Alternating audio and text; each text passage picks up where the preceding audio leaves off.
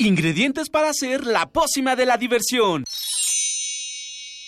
Ancas de rana intrépida. Ratones de laboratorio. Plumas de pollo creativo. Mm, medio litro de carcajadas. Y listo. Revolvemos todo y decimos...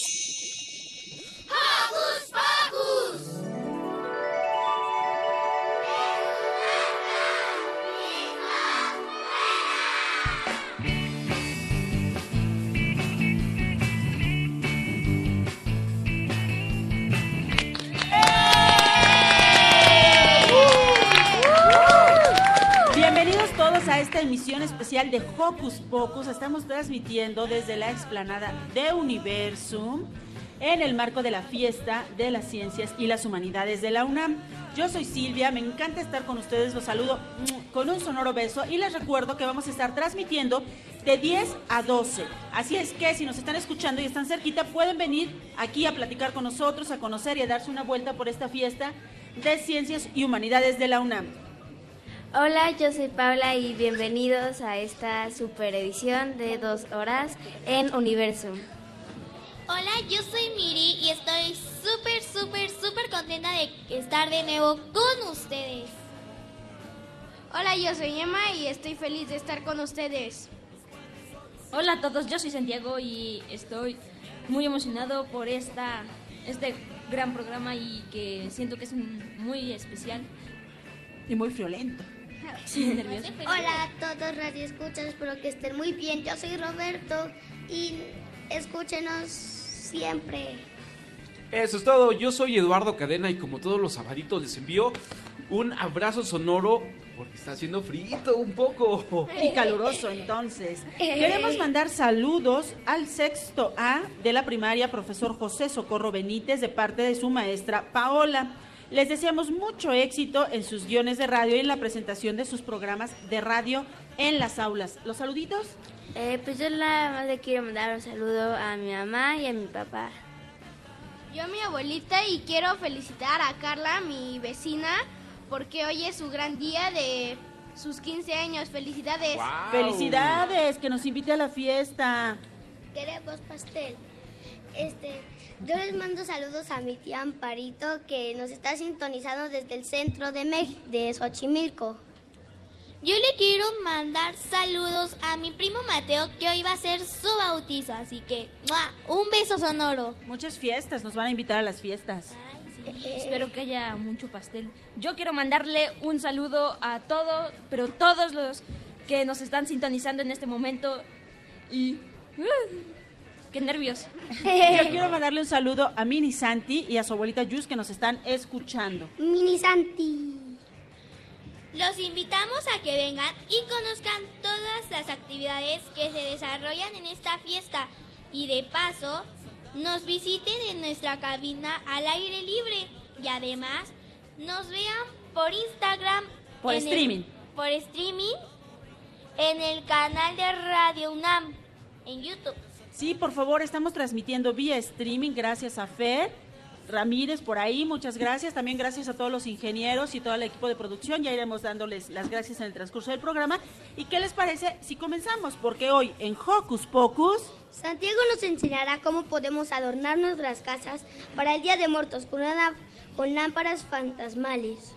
Uh, después platicaremos con los chicos del programa Jóvenes hacia la Investigación, coordinado por la Dirección de Divulgación de la Ciencia de la UNAM. Eh, También vamos a platicar con Carmen López Enríquez, jefa de promoción de Relaciones Públicas de la Dirección General de Divulgación de las Ciencias de la UNAM y coordinadora de la Fiesta de Ciencias y Humanidades. Tendremos una visita muy divertida de José Juan Hernández, un pequeño artista del doblaje que nos hablará sobre su trabajo en diferentes series de, tele- de televisión y re- recientemente en la película El Principito. También Paula nos preparó una deliciosa cápsula sobre cómo preparar galletas sin ocupar un horno. Interesante y al mismo tiempo rico. No despeguen la oreja de la radio. Más adelante hablaremos con Maritza, pescador, del programa Adopta un Talento, también conocido como Pauta. También recorreremos las diferentes stands de la Fiesta de las Ciencias y las Humanidades para platicar con algunos de sus visitantes y los expositores, quienes nos enseñarán el lado divertido de la ciencia. Además, platicaremos con la profesora Marisa Calle, quien nos hablará del centro escolar Samá. Y disfrutaremos también de mucha música y mucho más de la fiesta de las ciencias y las humanidades. Así que no despegues las orejas de tu radio, porque... ¡Comenzamos! Y aquí bajo, baja chofer. No dejen de seguirnos en nuestras redes sociales. En Facebook nos encuentran como Hocus Pocus Unam y no se te olvide darnos like. También síguenos en Twitter como arroba hocus pocus-unam. Para comenzar la mañana con toda la actitud, escucharemos Tanga Nanica Tanganana de 31 minutos. Eso es todo. Vamos a escucharla.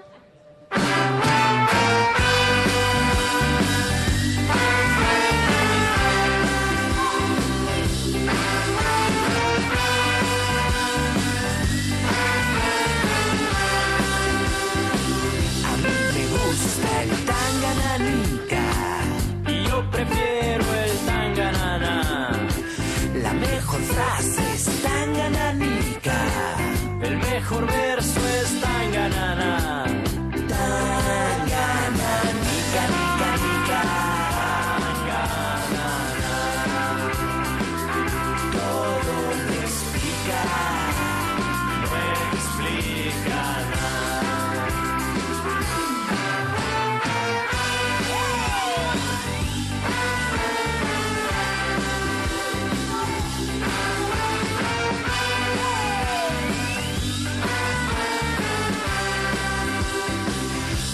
Alegrarme digo tangananica. Para reírme digo tanganana. Comí un rico tangananica. A mí me dieron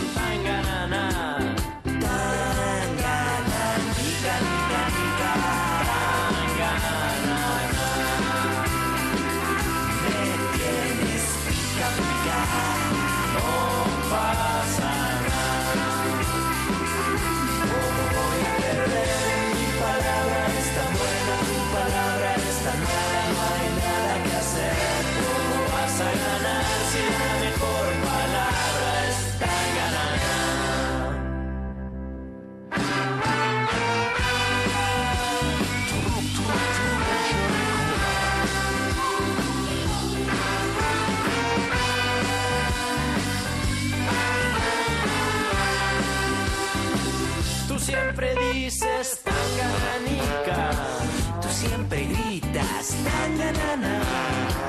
Ya no soporto el tangananica y yo detesto tu tanganana.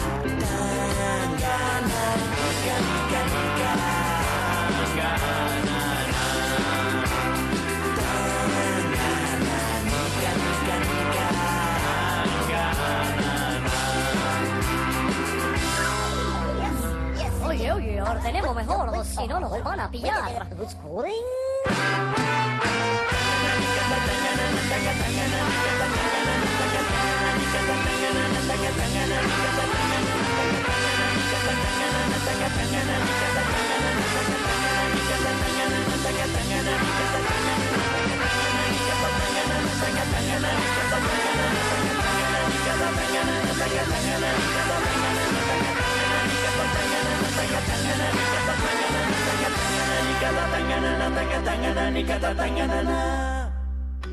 Hocus Pocus te invita a descubrir las actividades lúdicas, académicas, culturales y científicas que la UNAM tiene para ti.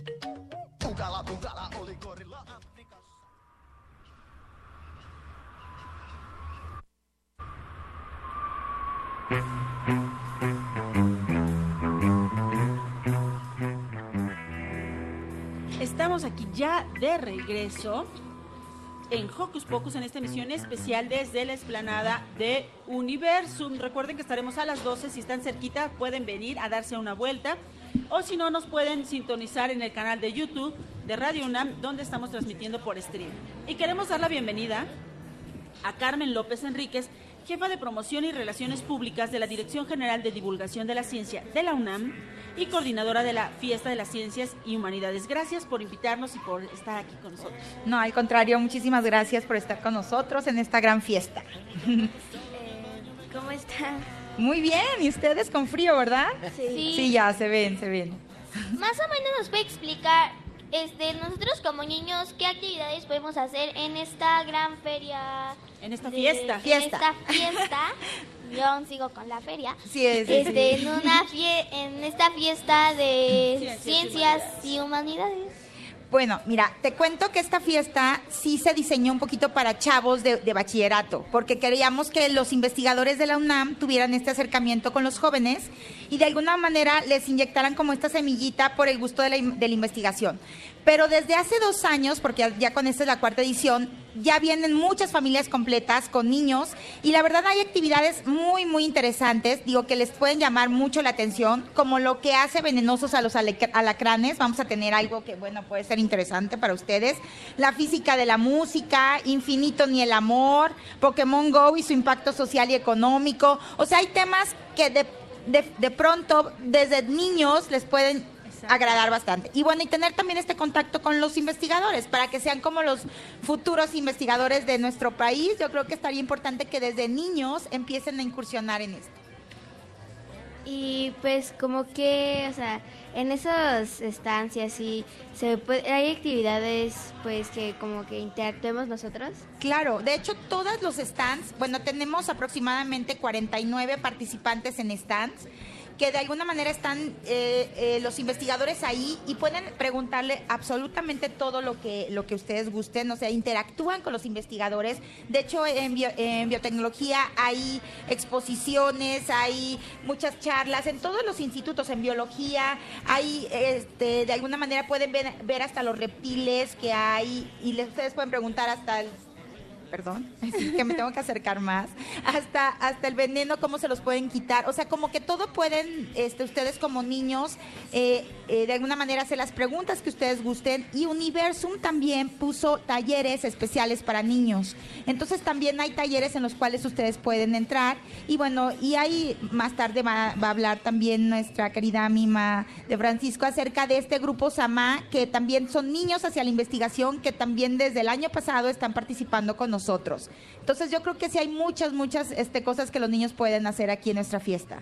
Qué padre que acerquen a los niños y, y en sí a toda la familia todas estas actividades. Estábamos checando ese ratito que precisamente va a haber talleres y, algo muy importante para la gente que nos está escuchando y nos está viendo también. ¿Esto tiene algún costo para que de repente se vengan, ya sea ahora sí que terminando el programa? Claro, no, pues invitadísimos, no tiene ningún costo, todas las actividades son, son gratuitas. ¡Wow! Y, y bueno, y la verdad es que sí, es- estaremos desde ahorita, bueno, ya de- desde las 10 de la mañana empezó la fiesta en el segundo día y terminará hasta las 6 de la tarde. Entonces, pues tienen todo el día para poder venirse y de alguna manera participar en todos estos talleres. Y además es un lugar hermoso. o Ay, la verdad es que sí. Desde, Y- los, desde, el, desde Universum, del museo, los stand y los alrededores, créanme que van a pasar un fin de semana bien bonito. Carmen, ¿estas actividades cuándo terminan? terminan el día de hoy. O sea, fueron dos días, ayer y hoy. Estuvimos en tres sedes en la Ciudad de México, que también ahorita estamos en el Museo de la Luz, en el Centro Histórico.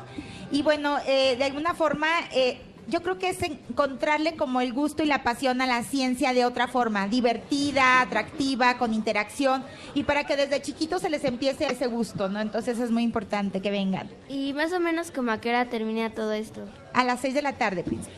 A las seis de la tarde. Tienen mucho tiempo de- para venir todavía.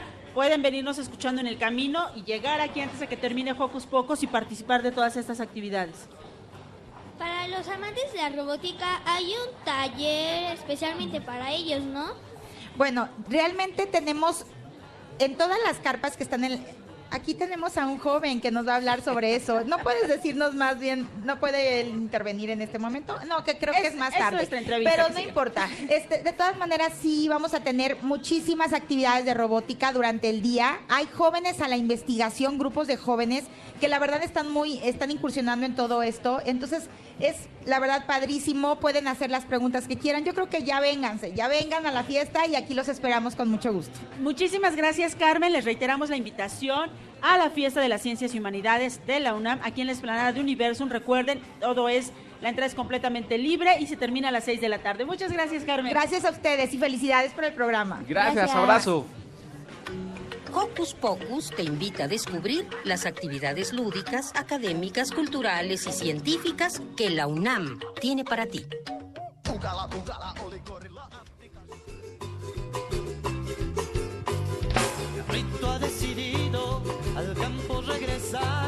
Al campo regresar, al campo regresar.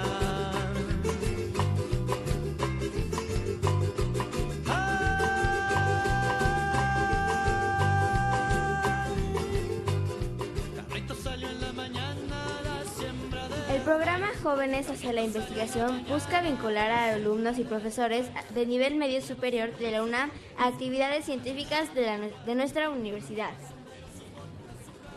A este programa contribuyen facultades, escuelas, centros e institutos de la propia UNAM que pretenden despertar interés por el trabajo de investigación.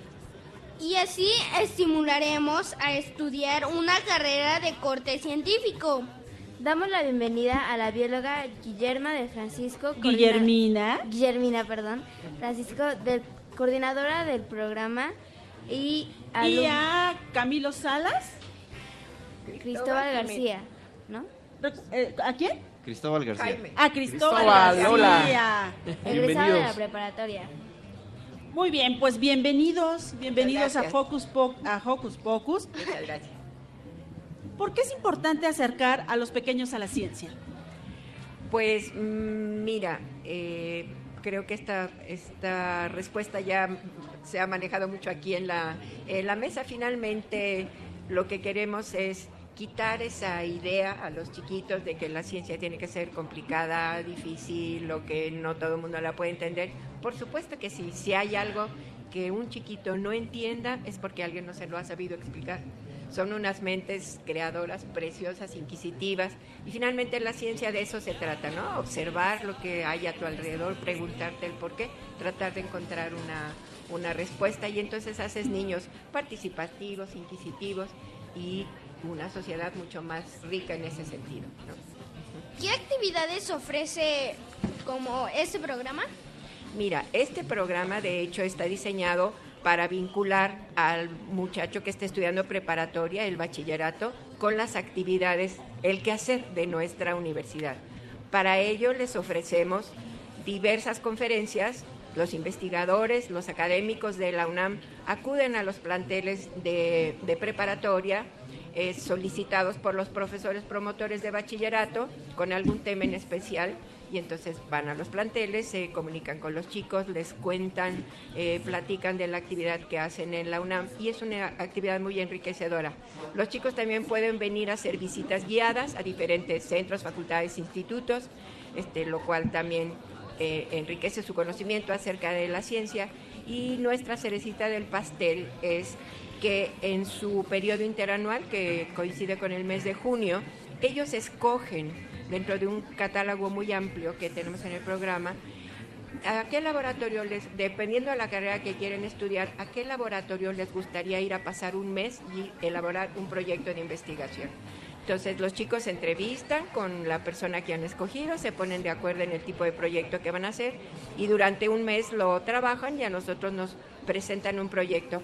Esto muchas veces es el detonador para que el niño realmente, el niño, en este caso es el joven, este, una chica y un hombre hecho y derecho, este, puedan eh, confirmar que la carrera que están pensando llevar eh, realmente es lo que es lo que quieren o muchas veces decidir tienen dos o tres opciones entre las cuales están dudando y muchas veces esta estancia esta permanencia en este en este laboratorio donde no nada más hacen un proyecto sino conviven con muchachos que están en la carrera que son tesistas que vienen del interior a hacer aquí una estancia. Entonces es un mundo muy rico para para el chico para poder reafirmar o afirmar la carrera que quieren estudiar. Cristóbal, este, ¿qué carreras universitarias están más relacionadas con la ciencia? Ok, bueno, podrían ser las ciencias duras, como física, matemáticas, biología, historia incluso, las ciencias sociales. Yo soy estudiante de física, yo la verdad estoy muy contento de estar aquí. Yo inicié con jóvenes en la investigación hace cuatro años aproximadamente, iba en segundo año de prepa, llevo tres estancias y la verdad estoy muy emocionado. Hoy dirijo un grupo de divulgación llamada Ciencias sin Fronteras, con jóvenes de Facultad de Ciencias, de Química, de Biología, de Historia, de Psicología, que nos reunimos para divulgar. Hoy tenemos por tercer año consecutivo una carpa y los invito porque tenemos, eh, preguntaban de robótica, tenemos un Stormtrooper tamaño real que va a ser un bartender. ¿Un qué? Stormtrooper tamaño re- real que va a ser un bartender. ¿Eso es un robot? Sí. Es de Ustedes llegan, acercan una tarjeta a un sensor y este les va a servir una bebida. ¡Wow! La que yo quiera. Casi, casi. Escojan. Escogen. Cortesía de la casa. Cortesía de la casa. Hasta ahorita ju- solo juntamos agua de sabor jamaica. Los esperamos. Y tendremos un Ah, yo taller quería de horchata. para que ustedes peleen con Majin Buu. Esa cosa rosa que en realidad es un fluido no newtoniano, lo tenemos en la carpa. Exactamente, Dragon Ball. Y si yo quisiera entrar, ¿qué necesito? Solamente tres cosas. Tener ganas, ganas y ganas. Wow. Oigan, esta parte de pasar un mes en el laboratorio que tú quieras, que nos platicaba Guillermina, que pueden ustedes escoger. Pasar un mes, ¿eso fue lo que te cambió la vida, Cristóbal? Es decir, a la mejor, ¿tú tenías idea de que querías estar en donde estás? ¿O esta parte de las estancias mensuales te ayudó a decidir qué pasa contigo y con otros jóvenes que tienen la oportunidad de practicar algo que quizás sea lo que van a decidir hacer en toda su vida? Por supuesto, yo pues de manera muy personal, yo sabía que iba a estudiar algo de ciencia, no sabía qué. Incluso pensaba orientarme hacia las ingenierías. Me he considerado un inventor desde muy pequeño, un hacedor de cosas. Llego al Instituto de Física, escogí al doctor Efraín Chávez no por sus estudios sobre nucleosíntesis estelar ni estrellas de neutrones, sino simplemente porque se llamaba Chávez. Me gustó el nombre. Llegué al Instituto de Física y llevo ya más de tres años con el doctor Efraín. Él me inspiró a estudiar física. Yo sentía que los científicos eran personas de cabello revoltoso, sin pelo incluso De a veces. Einstein, ¿no? Einstein, con la lengua por fuera, pero no. En realidad incluso a veces los científicos no tienen cabello. Son de las cosas que te das cuenta. Convives con ellos, de repente vas a restaurantes como el Michoacanísimo, vas a comer tacos con ellos y ves que son personas normales, pero sobre todo, son personas extraordinarias. Tienen una forma de ver el mundo, tienen una forma de ver eh, el universo en sí. Yo a los tres días pensaba que me iban a correr de la estancia porque quebré una silla al subirme a armar un acelerador de partículas y el doctor me dijo, cuando las cosas se rompen ocupándolas no hay problema. El problema es que agarras la, la- la- la silla y le pegas a tu compañero. Después de una estancia de verano, la primera estancia hice un acelerador de partículas, el más barato del mundo. Y hasta ahora soy el chico partículas, entonces creo que la estancia de verano sí cambió mi vida. Ay, eso está padrísimo. Guillermina Cristóbal, para finalizar esta padrísima entrevista, díganos, además de las ganas, las ganas y las ganas que debe tener Roberto para poder entrar con ustedes a este programa de jóvenes hacia la investigación, si alguno de los chicos que nos está escuchando está interesado en participar con ustedes, ¿a dónde tiene que acercarse? Tienen que, tenemos en, la, en el bachillerato una figura que se llama profesor promotor. Ellos tienen que encontrar en su plantel, o saben porque toman con ellos alguna clase, eh, este profesor promotor nos va haciendo a lo largo del curso escolar un listado de los chicos interesados en la ciencia, en hacer este tipo de actividades. Nos los envía y nosotros hacemos después una serie de entrevistas con los chicos para determinar a dónde quieren llegar, qué tan factible, qué tan factible es y entrevistarnos con esa persona que están solicitando para hacer la para hacer la estancia. Entonces necesitas ser alumno de bachillerato, ¿De la tener más de, de la UNAM, tener más de 8 de, de promedio y desde luego eh, estas, estas ganas de decir le voy a dedicar un mes de mi vida a descubrir muchas cosas nuevas. Pues muchísimas gracias, Cristóbal Guillermina. ¿Qué les parece si antes de irnos invitamos a ese par de pequeños que nos están congelando allá con nosotros a que vengan por una playera de Hocus Pocus? Igual se interesan por la ciencia y si no, también por el área de comunicación. Eh, San, pásale por favor a la doctora Guillermina la playera para que la entregue y acá de este lado Cristóbal entrega la otra. Simón, Simón, Simón. A ver chicos, por favor. Yesmón, en inglés. Eso quiere decir sí. Bueno, ya la está entregando Santiago. Acá está la otra que te va a dar Cristóbal. Simón, Simón. Para que la entre, por favor, Cristóbal. Muchísimas gracias, Guillermina y Cristóbal. ¿Y con Encantada. qué nos vamos, Pau? Eh, ¿Qué monstruos son con los Acapulco? Gracias. Gracias.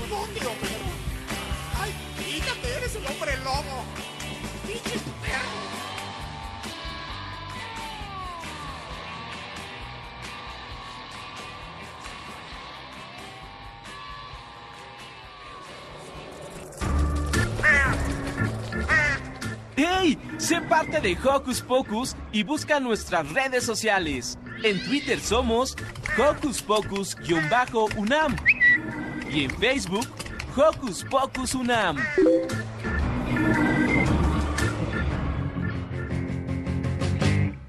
No manches, papá. Ahora vamos a escuchar cómo podemos adornar nuestra casa de una manera muy especial para este Día de Muertos, con una lámpara espectral en esta cápsula que Santiago preparó para todos ustedes. Vamos a escucharla.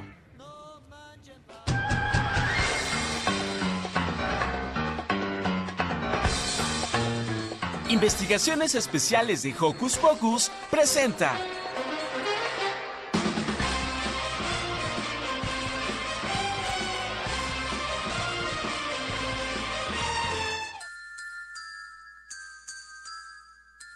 Hola Red Escuchas, soy Santiago y como ya sabemos se acerca una de las fechas más aterradoras para muchos y a la vez muy divertida, donde podemos dar libertad a nuestra imaginación y creatividad. Me refiero al Día de Muertos, donde además en México los niños se han disfrazado por diversión y diversidad cultural. Así que vete preparando para esta fecha. Idea tu disfraz, idea tu comida terrorífica y de la misma manera viste tu casa de una manera fácil y divertida. Hoy te voy a platicar de cómo hacer unos adornos muy fáciles y económicos. Lo llamaremos lámparas fantasmales. Prepárate y toma nota de los materiales que necesitamos.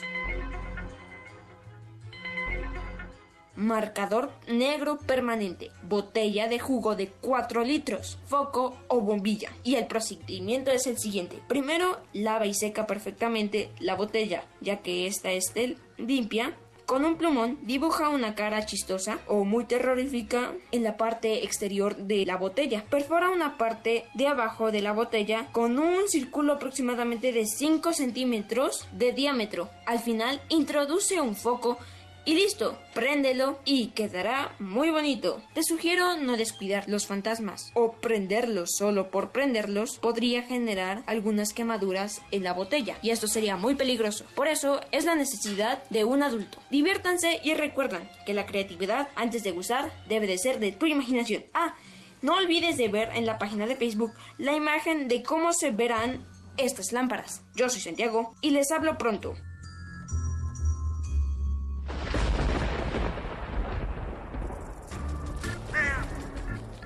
Chispas, radios y centellas. Estás en Hocus Pocus.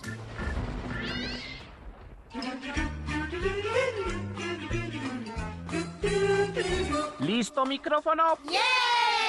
¿Listo invitado? ¿Listas las preguntas? Tres, dos, al aire. Ahora va la entrevista.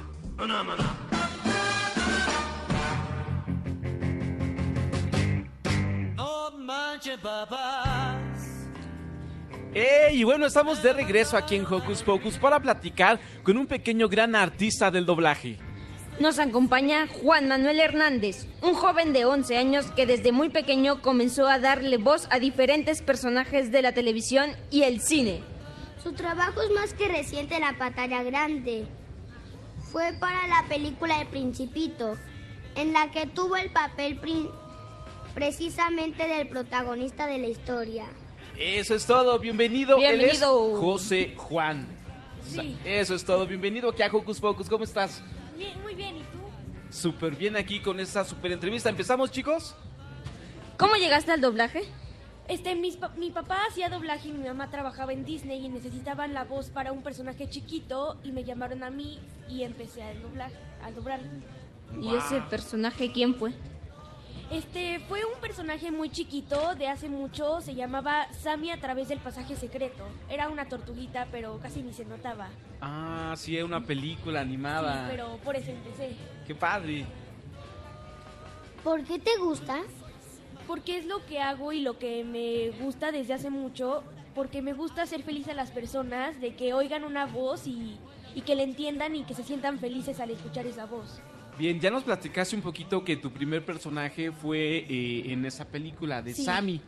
Y, y- y después, ¿qué, qué siguió? ¿Cuáles son- fueron los personajes que a los que le diste vida con tu voz? Este, seguía haciendo muchos ambientes y personajes muy chiquitos, pero así empecé. Ok, ¿qué es, qué es ambiente para todos los niños que nos están escuchando? Ambiente es como muchos niños se juntan en una cabina y hacen como las voces de fondo de alguna película, como risas en una fiesta de fondo de una película donde hay una fiesta para que se escuche el fondo de las risas y de los niños jugando. Ah, genial. Igual también, por ejemplo, si en una cena es, es una cocina, toda la gente, los actores de doblaje se reúnen y empiezan a hablar, a hacer comentarios, eh, si le falta sal a la sopa, y es- eso es un ambiente. Sí, en el fondo, lo que se escucha El en el fondo. fondo. Ah, genial. ¿Cuál fue tu el personaje que más este empezó a gustarle a más personas, el que más reconocieron de tu trabajo? ¿Cuál fue? El primer personaje principal que empecé a que, que hice fue en la película Timothy Green, La extraña vida de Timothy Green. Yo era Timothy Green y fue una película que me marcó mucho porque toda mi generación fueron a verla al cine en una sala muy grande y me gustó mucho. Wow, a- aparte fue es una película muy bonita, yo no sé si ya la vieron ustedes chicos, la, la extraña... La extraña vida de Vida Timothy. Era del niño que tenía, creo que hojas en Ajá, sus el pies. de, el de plantas en los pies, sí. Ah, sí la vi.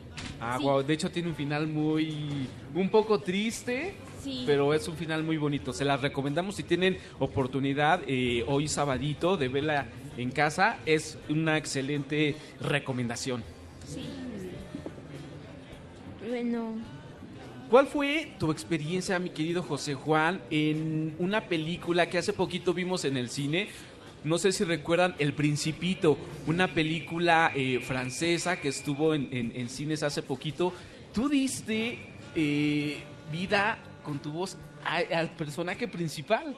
Sí, al principito. Sí, fue una experiencia muy bonita, me, me gustó mucho y todos mis amigos me dieron mucho apoyo y me felicitaron por hacerla. Y fue creo que la que la reciente que más me ha marcado, recientemente. Bien. este, bueno, ya que estás aquí, ¿podrías interpretar para todos los radioescuchas y los que están presentes este alguno de tus personajes? Sí, porfa. ¿Qué personaje sería? Este, el principito. Sullivan. Por favor, dibújame un cordero. Bunga de la Guardia de León. ¡Tsukasama! Toby en la Sheriff Cali. ¡Vamos, Sheriff! ¡Eh! ¡Genial! Un ¡Eh! aplauso Ay. para José Juan. Y también, eh, esta semana eh, nos enteramos que recibiste un premio. Platícanos. Sí, fue el premio Bravo al... Yo me gané el premio a revelación infantil masculina por doblaje de películas animadas, de dibujos animados. Por la del Principito, justamente. Ah, genial, un reconocimiento muy bonito y es, digamos, u- eh, tu primer reconocimiento en tu carrera profesional. Digo que estás muy pequeño, Sí. ¿qué edad tienes? Tengo 11 años. 11 años y ya su primer premio en la carrera de doblaje. Felicidades. Un aplauso. Eh, un aplauso para José Juan. aplauso. Este, ¿cuál va a ser tus próximos proyectos? Este, ahorita no tengo uno concreto, pero el más el más reciente fue este, la película más reciente no fue la del Principito, fue la de Cigüeñas y yo era Nate, el niño que pide a, a la hermanita. Ah, qué padre. De hecho, ahorita está en cines, cigüeñas, por si la quieren ver. Sí, ahorita está en cines, véanla. Perfecto. José Juan, muchísimas gracias por estar con nosotros. Gracias a ti. No sé si quieras mandar algún saludo o decirle algo a los radioescuchas. Este sí, le quiero mandar un saludo a mis abuelos, a mis papás, a mis hermanos, a mis amigos y alguno me está escuchando. Y gracias a todos porque sin ustedes no estaría aquí. Eso es todo. Gracias, José Juan. Y Muchas bueno, gracias. Y bueno, nos vamos con la cápsula de Paola que nos preparó muy ricas. Chéquenla.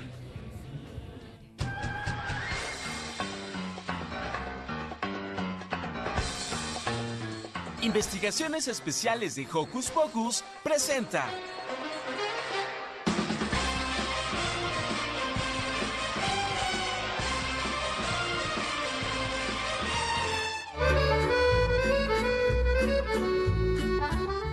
Hola, yo soy Paula y el día de hoy les voy a dar una pequeña receta para hacer unas galletas sin horno. Así que comencemos. Para hacer estas galletas sin horno vas a necesitar un huevo, 120 gramos de mantequilla, media taza de azúcar glass, una taza de harina de trigo, media taza de harina de hot cakes, cortadores para galletas de la forma que quieras, un rodillo y una cucharada de canela. Comenzaremos en un bowl poniendo nuestra mantequilla y con un globo para batir la vamos a mezclar varias veces para acremarla. Una vez que ya esté cremosa nuestra mantequilla le vamos a añadir nuestra media taza de azúcar glass. Seguimos mezclando. Luego le vamos a añadir nuestra taza de harina de trigo. Mezclamos una vez que añadimos a nuestra harina de trigo, vamos a mezclar un poquito y después vamos a añadir nuestra harina para hot cakes. Cuidado porque aquí en este paso se está poniendo un poco más dura la mezcla, entonces te recomiendo que pases en vez de con el globo de batir, que lo mezcles con una palita de madera. Una vez que se haya mezclado, vas a añadir la canela.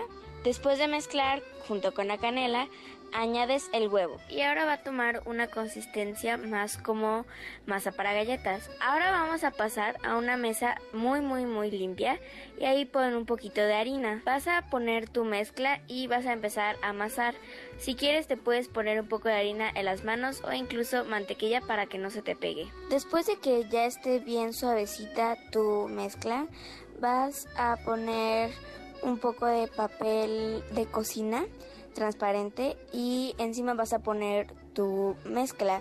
Con un rodillo la vas a esparcir por todo el papel hasta que quede como de más o menos 1 o 2 centímetros de grosor. Y encima vas a poner otro pedazo de papel transparente de cocina y lo vas a llevar al refrigerador por 20 minutos. Una vez que ya han pasado los 20 minutos en el refrigerador, la vamos a sacar. Debe estar muchísimo más dura. Ahora le vamos a quitar los papeles y vamos a empezar con nuestros cortadores a cortar la masa de la forma que tú quieras. Puede ser estrella, corazón, dependiendo también de los cortadores que tú tengas. Para la siguiente parte, pide ayuda a un adulto. Vas a prender la estufa a fuego medio y vas a esperar que se caliente un poquito. Después en un sartén vas a poner tus galletas cortadas como por un minuto. Después voltealas y deja que se cocinen otro minuto. Si sientes que se queman mucho o se cocina muy poquito, puedes ponerlas más o menos tiempo. Una vez que ya hayas cocinado todas tus galletas, puedes dejarlas así como así o puedes cubrirlas con cualquier cobertura que a ti te guste. Puedes cubrirlas con chocolate o con alguna otra cobertura que tú conozcas. Yo te voy a dar una que para mí que le queda súper súper bien a esta mezcla. Vas a necesitar cierta cantidad de azúcar glass y limón. Esto depende de ti. Vas a poner el azúcar glass en un bowl y le vas a poner limón. Pele echando el limón de poquito en poquito y la consistencia correcta de la mezcla no es ni tan espesa ni tan líquida es medio aguadita. A mí se me hace muy blanca, entonces a mí me gusta ponerle colorante vegetal, pero como tú quieras. Una vez que ya tengas lista tu mezcla, puedes añadírsela a tus galletas, deja que se seque y tarda como un minuto en sacarse esta mezcla y listo, puedes comer tus galletas.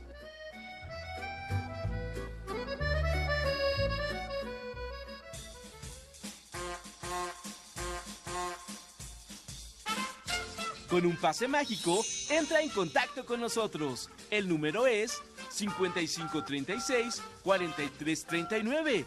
Va de nuez. 5536-4339.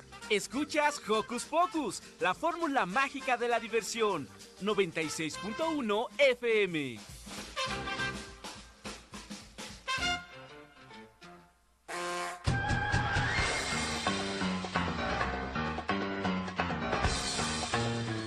Investigaciones Especiales de Hocus Pocus presenta.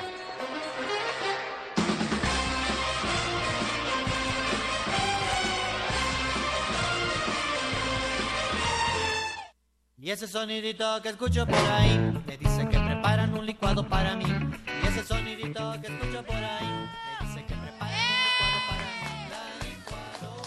Recuerden que seguimos transmitiendo desde la Feria de Ciencias y Humanidades de la UNAM aquí en la esplanada de Universum.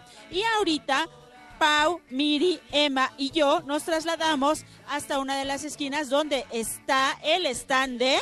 El Laboratorio de Cultivo de Tejidos Vegetales del Jardín Botánico de la UNAM. Esa fue Paulina, que nos va a explicar de qué se trata todo eso. Miri que tenía una pregunta. Más o menos les voy a explicar cuál es el mecanismo de cómo es que comen estas plantas carnívoras o insectivas. Bueno, mira, eh, estas plantas que traemos aquí fueron producidas en nuestro laboratorio por una técnica que se llama cultivo in vitro. Y tenemos varias plantas. Eh, los mecanismos que tienen para atrapar a los insectos se pueden dividir en varios. Las más conocidas, que se llaman Venus atrapamoscas, tienen unas trampitas y adentro tienen un pelito, que cuando el insecto lo toca, la trampa se cierra y el insecto queda atrapado adentro. Tenemos otras que tienen unos pelitos con una gotita como de pegamento que se llama mucílago y entonces huele dulce, el insecto se para sobre la hoja creyendo que va a comer néctar y se queda pegado. Y tenemos otras, como el Cephalotus follicularis, que tiene unas hojas modificadas formando unos como jarrones. El jarrón en el borde es muy liso y el insecto camina por ahí y se cae dentro del jarroncito.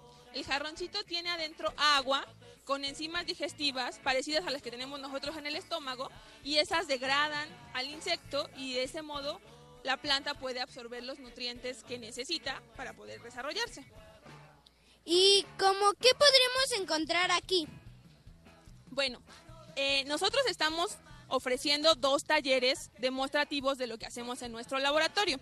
En uno de ellos ustedes pueden cultivar una orquídea mexicana en un frasquito como estos. Eh, estas plantas viven en esta gelatina que les proporciona todos los nutrientes que necesitan para crecer y en condiciones simuladas como de nuestro laboratorio, con mechero y pinzas y todo, ustedes trasplantan una de estas plantitas a un medio nuevo, se la pueden llevar a su casa. O pueden hacer un terrario como estos, eh, donde pueden sembrar la planta insectívora que ustedes quieran. Les explicamos cómo la tienen que cuidar y eh, se la llevan a su casa. ¿Y tiene algún costo estos talleres? Sí. El taller de la orquídea tiene un costo de 60 pesos y el de la eh, insectívora 80. Todas estas actividades apoyan las investigaciones de nuestro laboratorio, eh, ya que la técnica que utilizamos pues es un poco cara y requerimos pues de recuperar un poco de los fondos para poder seguir haciendo más investigaciones. Pau, antes de que entráramos al aire, estábamos platicando con Víctor y nos decía que ustedes tienen una técnica muy nueva que va a apoyar a cultivar de manera diferente. ¿De qué se trata? Sí, el laboratorio donde nosotros estamos es el laboratorio de cultivo de tejidos vegetales. El cultivo de tejidos vegetales es una rama de la biología que nos permite propagar o reproducir plantas a partir de pequeños fragmentos. Nosotros cortamos un pedacito de hoja o de tallo, luego lo desinfectamos, le eliminamos cualquier tipo de bacteria u hongo y lo sembramos dentro de estos contenedores que tienen este medio de cultivo. Este medio de cultivo tiene los nutrientes que la planta normalmente tomaría del suelo. Y a partir de un pedacito de planta nosotros podemos obtener cientos o miles de plantas.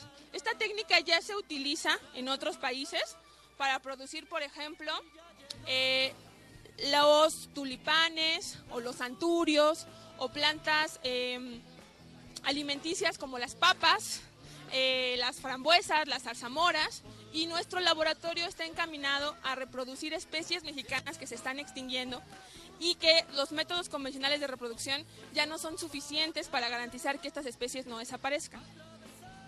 Wow, pues eso sí es súper interesante, Pau. Ahorita voy con la otra Pau, esta es Paulina, y ahora voy con Paula, que está de este lado con algunas de los chicos que están, que están en el taller. Eh, buenas tardes, ¿cómo te llamas? Yo me llamo Yuri. ¿Y ahorita qué estás haciendo? Bueno, estamos en un terrario donde vamos a poner una planta carnívora. ¿Y por qué te interesaste en este taller?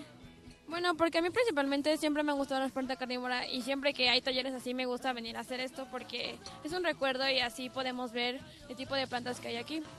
¿Y puedes estudiar alguna carrera relacionada con la ciencia? Sí, probablemente puede ser eh, este, no sé, sobre her- herbolaria o de mm, hacer plantas in vitro y cosas así, de ese estilo. Pues muchísimas gracias. Hola, ¿cómo te llamas?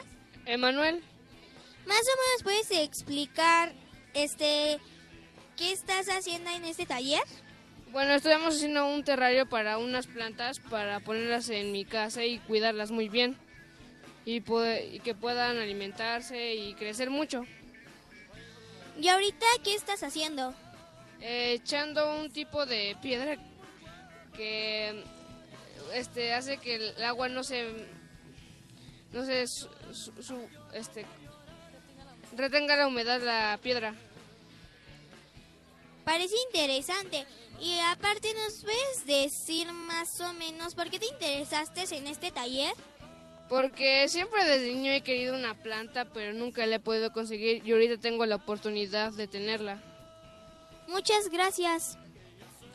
Emma quiere compartir con todos los radioescuchas de Hocus Pocus qué es lo que más le gustó de este stand del Jardín Botánico. Bueno, a mí me gustó como serían las plantas, las, las insectívoras, porque a mí se me hicieron muy interesantes. Más... ¿Cómo se llama esta? ¿Cómo se llamaba esta? Perdón. Estas, el nombre común es Venus atrapamoscas. El nombre científico es Dionea muscipula. Es una especie de Estados Unidos, de Carolina del Norte. Y lo que ella hace es que dentro de la trampita tiene unos pelitos, son tres. El insecto toca dos de ellos y en menos de un segundo la trampa se cierra. Bueno, a mí me gustó por eso, porque tiene los pelitos y a mí me gustan como las, las trampas y me gusta pues que se cierren y eso, por eso me gustaron esa planta. Pues amigos que nos están escuchando, los invitamos a que vengan aquí a esta feria de ciencias y humanidades en la Esplanada de la UNAM. Recuerden que termina a las 6, que la entrada es gratuita y aquí va a estar Pau y todo su equipo para invitarlos a hacer todos estos talleres de que ya nos platicaban y conocer estas plantas insectívoras de las que se quedó enamorado Emanuel. Muchísimas gracias, Pau. De nada, aquí los esperamos, que esperamos que visiten nuestro taller, por favor. Muchas gracias. Ahora, ¿qué les parece si vamos caminando de regreso a nuestra cabina y vamos a ver con quién nos cruzamos por aquí? Tenemos un stand que se llama Ciencias sin Fronteras. Hola chicos, estamos transmitiendo en vivo por Radio UNAM y estamos aquí con Cristóbal que nos va a ofrecer una de sus maravillosas aguas. ¿Ya está lista? Muy bien, entonces en lo que Cristóbal y todo su equipo compañeros están listos, nosotros vamos a saludar a otro stand. ¿Les parece? Y eh, bueno, ahorita estamos en el Centro Nacional de Prevención de Desastres, donde hay muchos como maquetas, do- donde hay y pues como carteles, que es precisamente de los desastres naturales. También hay un pequeño memorama que es para aprender a prevenir la, eh, las, los desastres naturales. En una de las cartas ah, dice reserva agua, tener, tener un radio en la mano, un botiquín, reserva de agua, no gritar, llamar a protección civil, her- tener herrami- herramientas a la mano, mochila y no empujar a gente. Por acá también dice servicios de emergencias, no corras, víveres enlatados, morral, impermeable, tener medicinas, revisar las instalaciones y así. En este momento Miranda y Emanuel están jugando Memorama. Lotería. Lotería, perdón. y Efectivamente, aquí en el Centro Nacional de Prevención de Desastres juegan con los niños ya con estas cartas que nos describió Pau, justamente para hacer conciencia de qué es lo más importante en un desastre. Y mientras Miri y Robe y Emanuel terminan de jugar lotería, nosotros los dejamos con la canción de los dinosaurios para regresar al stand de Radio UNAM aquí en la Feria de Ciencias y Humanidades de la UNAM.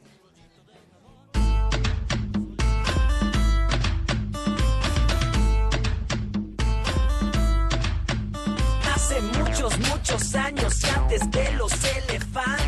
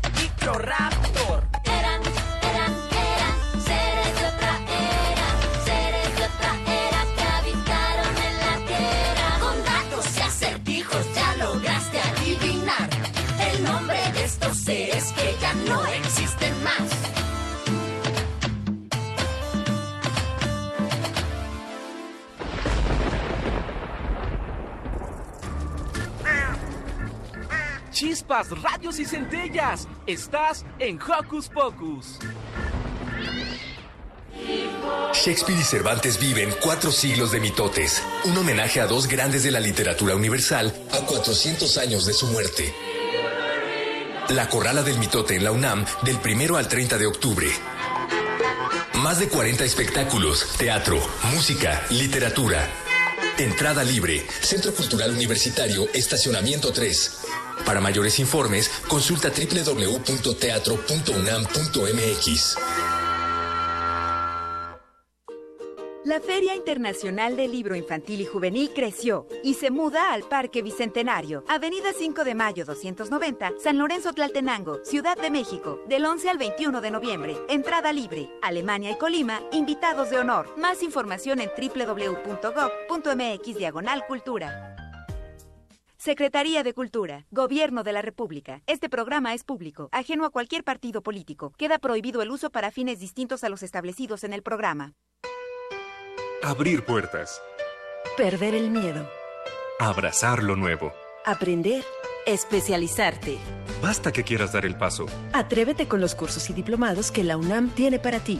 Ingresa a docencia.tic.unam.mx y lánzate a una nueva aventura que cambiará tu vida. Vive plenamente tu vida digital. Dirección General de Cómputo y de Tecnologías de Información y Comunicación, UNAM.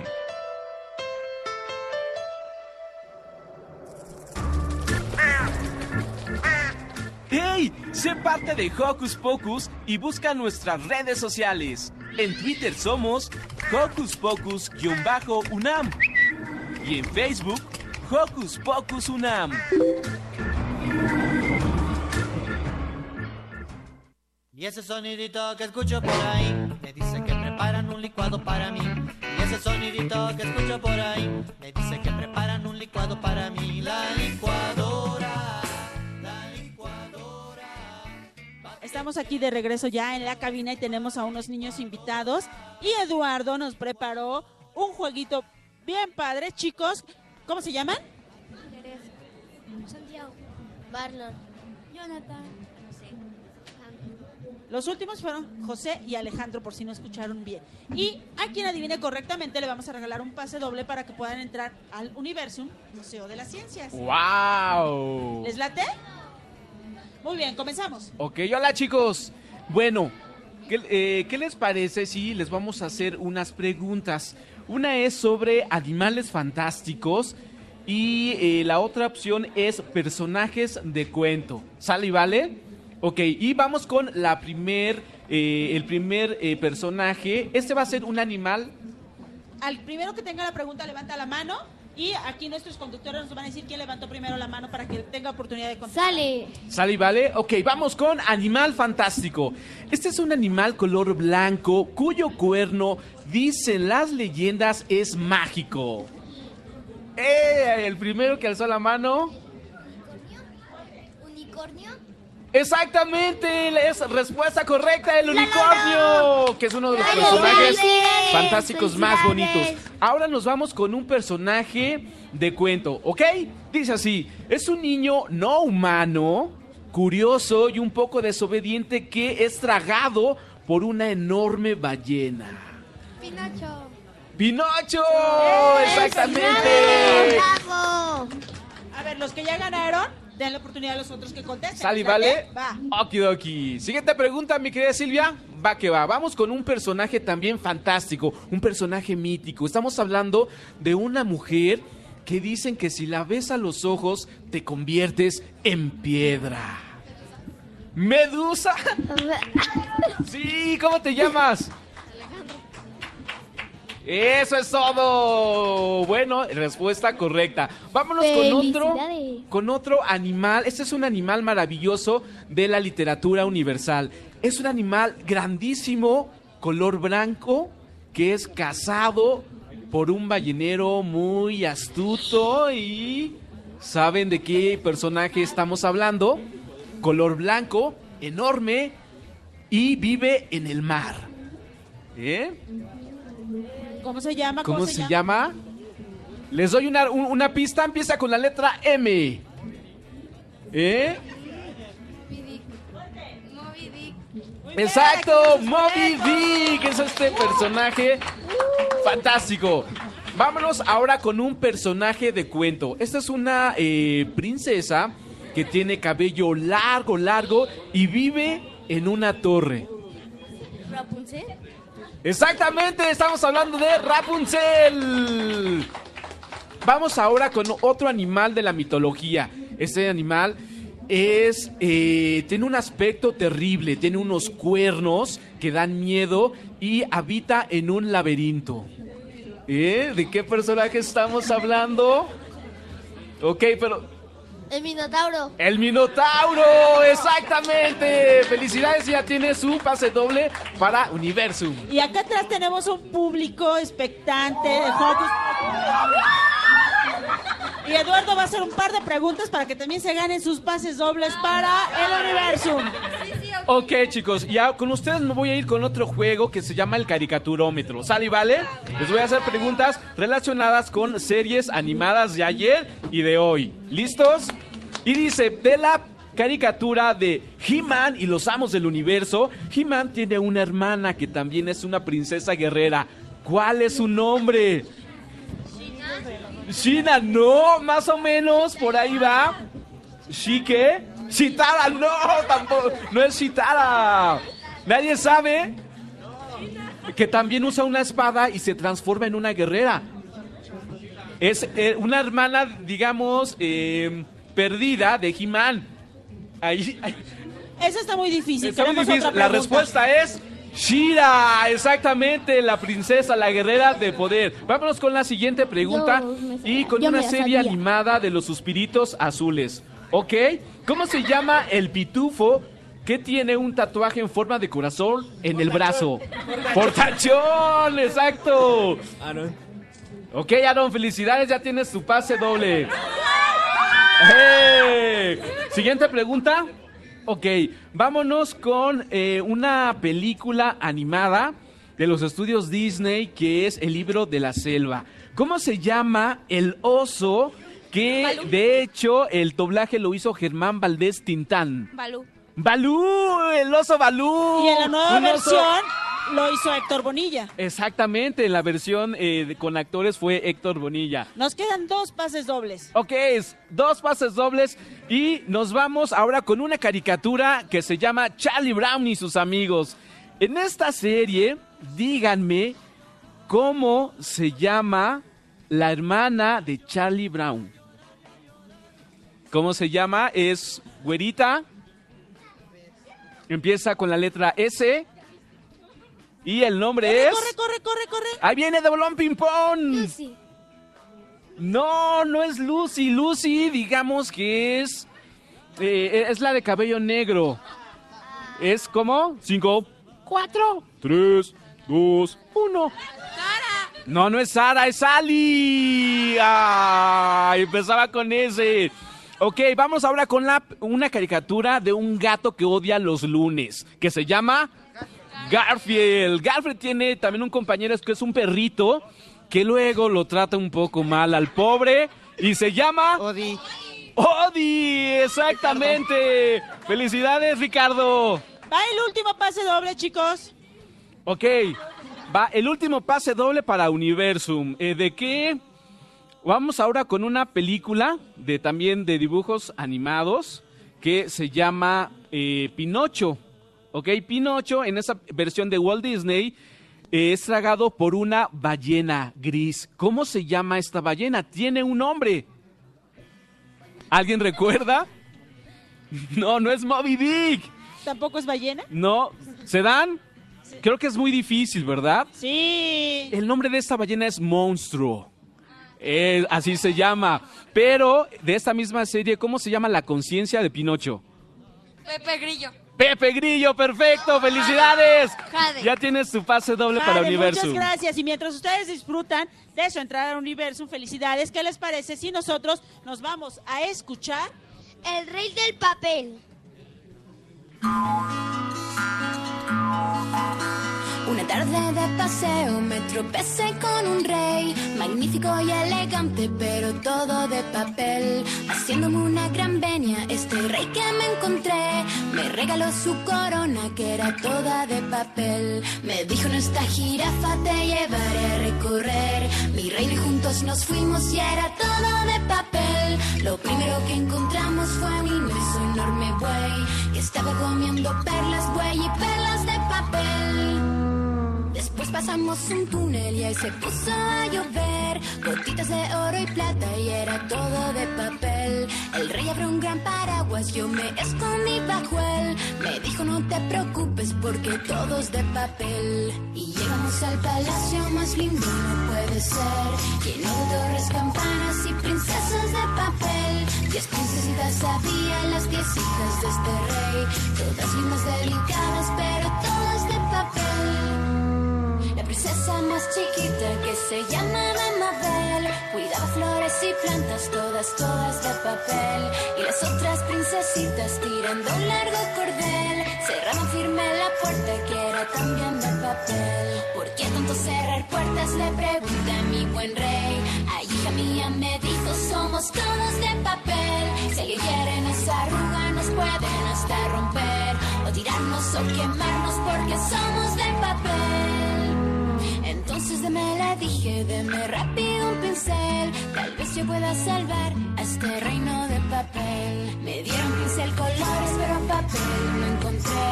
Todo eran flores, manteles, sillas, mesas de papel. Pero el rey me dio su espalda y escribí un gran cartel. Prohibido no se rompa porque todo es de papel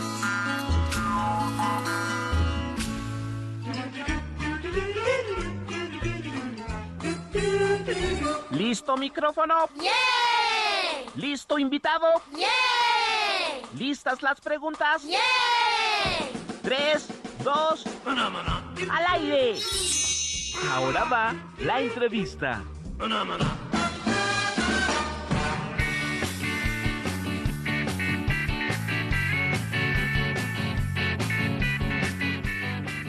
El programa Pauta es un programa universitario que nació en la intención de desarrollar una iniciativa que identificara, impulsara y brindara apoyo integral a estudiantes de todos los niveles con interés en la ciencia. Adoptar un talento es importante, pues se quiere, impulsar con equidad y excelencia en ciencias, matemáticas a los niños. Así, buscan formar ciudadanos con habilidades científicas comprometidos con su entorno.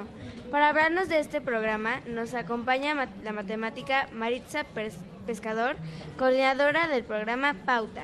También nos acompaña Jonathan Hernández, uno de los niños que participan en este programa Talento, y el encargado del taller, Manuel Pérez Sánchez. Bienvenidos todos. Gracias. ¿Qué requisitos se necesita para entrar a este programa?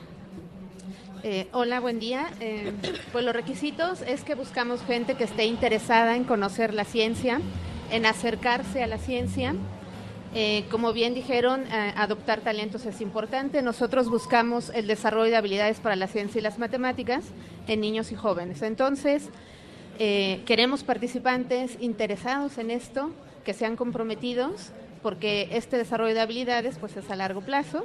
Entonces, todo aquel que esté interesado en acercarse a la ciencia, en ver que está en nuestra vida diaria más de lo que pensamos, son bienvenidos en Pauta.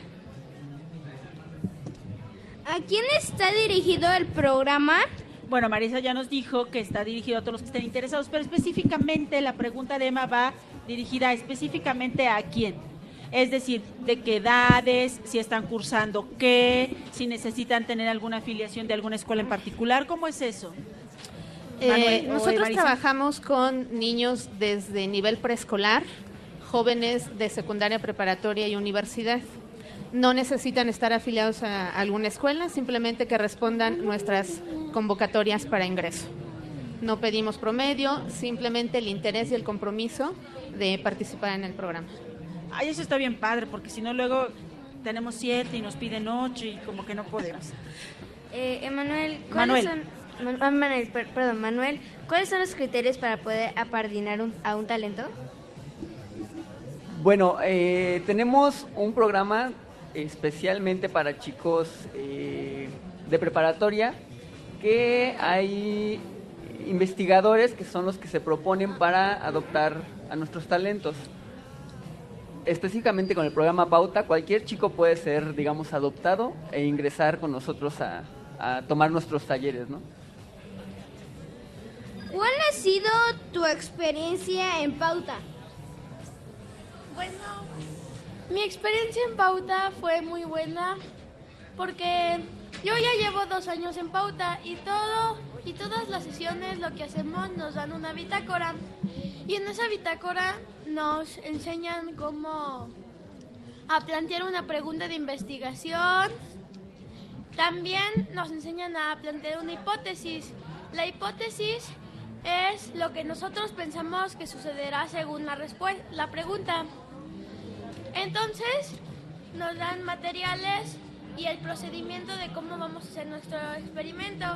La mayoría de las veces lo hacemos en grupo, pero algunas veces lo hacemos en individual. Entonces, después de hacer el experimento, nos piden que registremos todos nuestros resultados en tablas. Y más tarde, después de registrar los resultados en las tablas, hacemos una conclusión. Y al final del día ponemos lo que aprendimos y lo que nos gustó del, del, pro- del mini proyecto que hicimos ese día. ¿Jonathan? ¿Con qué actividad im- impulsan a los jóvenes talentos? Es decir, ¿qué te dicen tus tutores a ti para que te den ganas de hacer todo esto? La verdad es que lo que más nos impulsa es aprender y aprendemos mucho con diferentes proyectos. Al principio del año hacemos pequeños proyectos para saber, para aprender diferentes cosas como las matemáticas, la biología, la física, diferentes tipos de cosas. Y más tarde, al final del año, hacemos un proyecto en equipo o solo, donde tiene que ser con un impacto social que beneficie a nuestra comunidad por donde vivimos. Entonces, tenemos que planear muy bien lo que vamos a hacer y al final de que al final del año eligen a varias personas para que participen en, las en la feria de ciencias.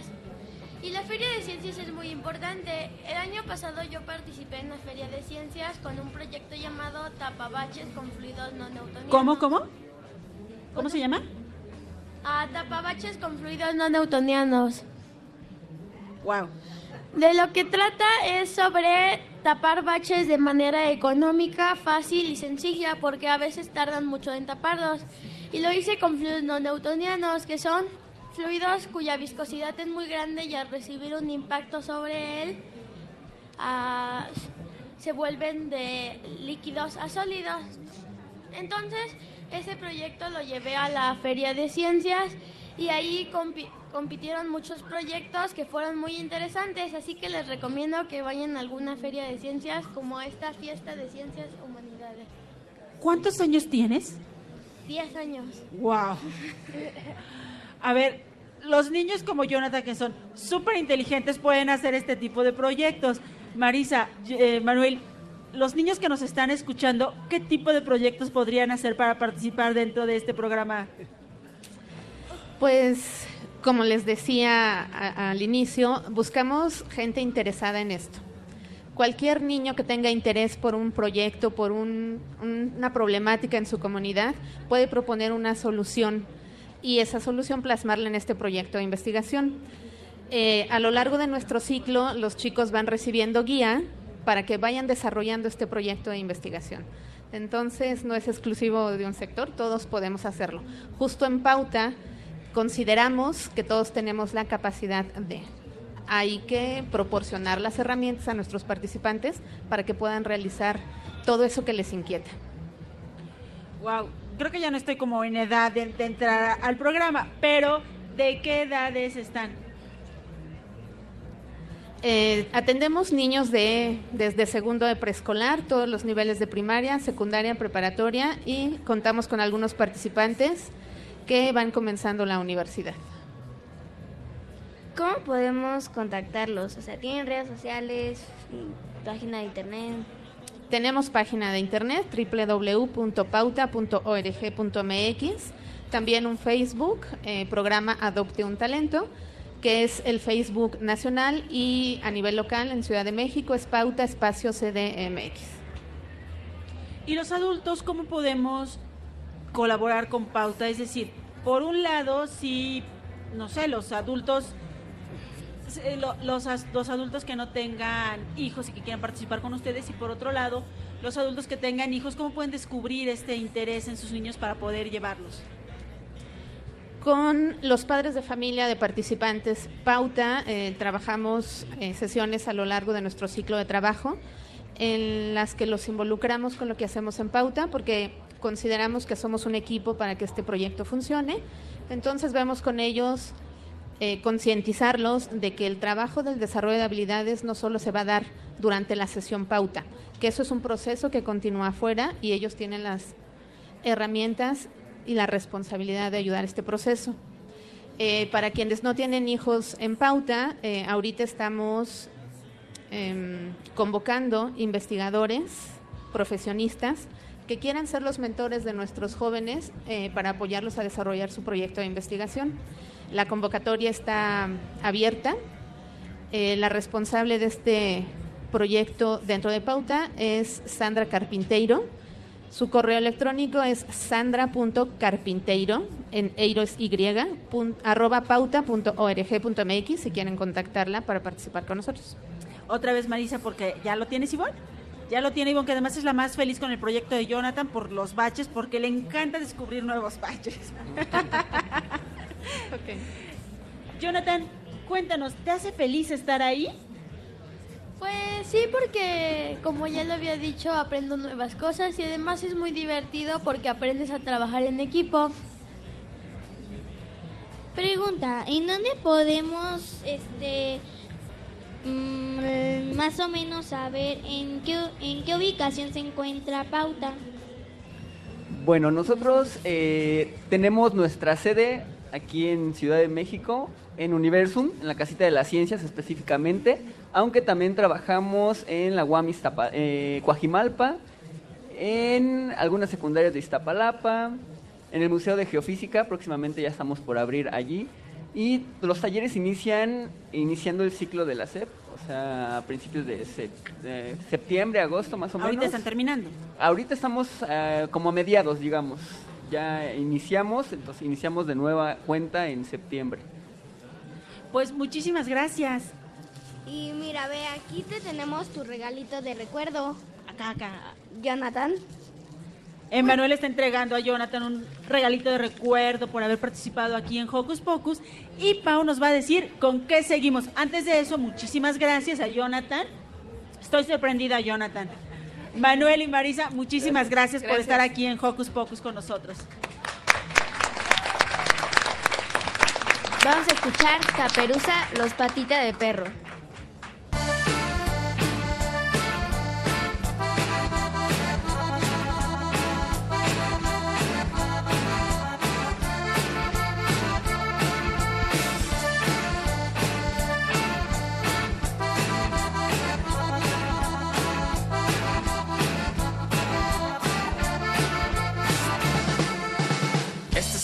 Que es un poco rara, es una historia de amor.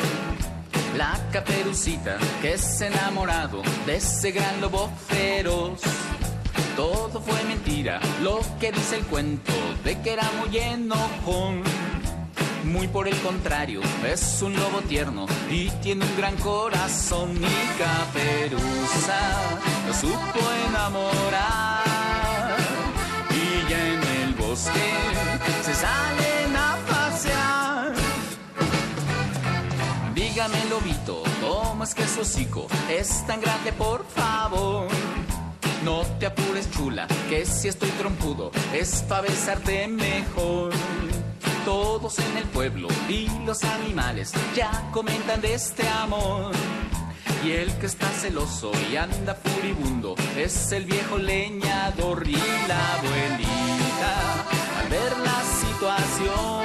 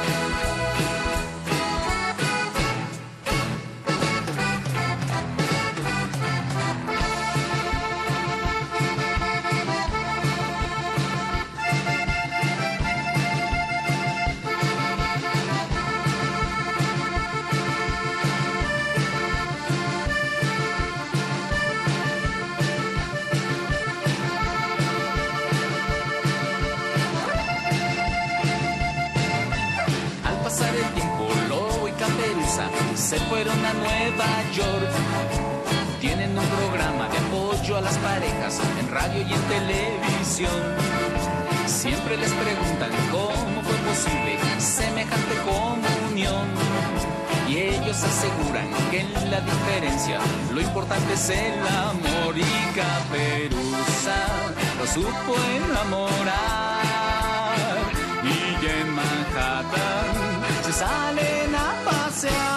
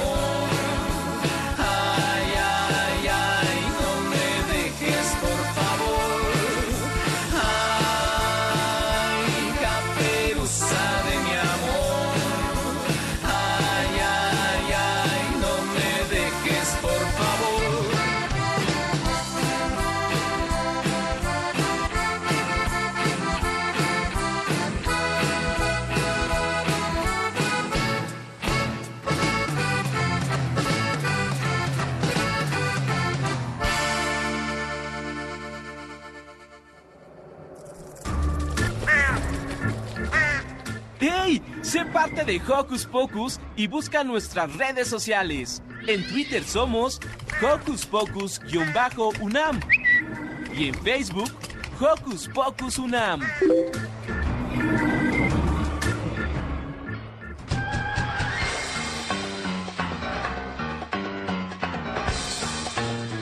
Investigaciones Especiales de Hocus Pocus presenta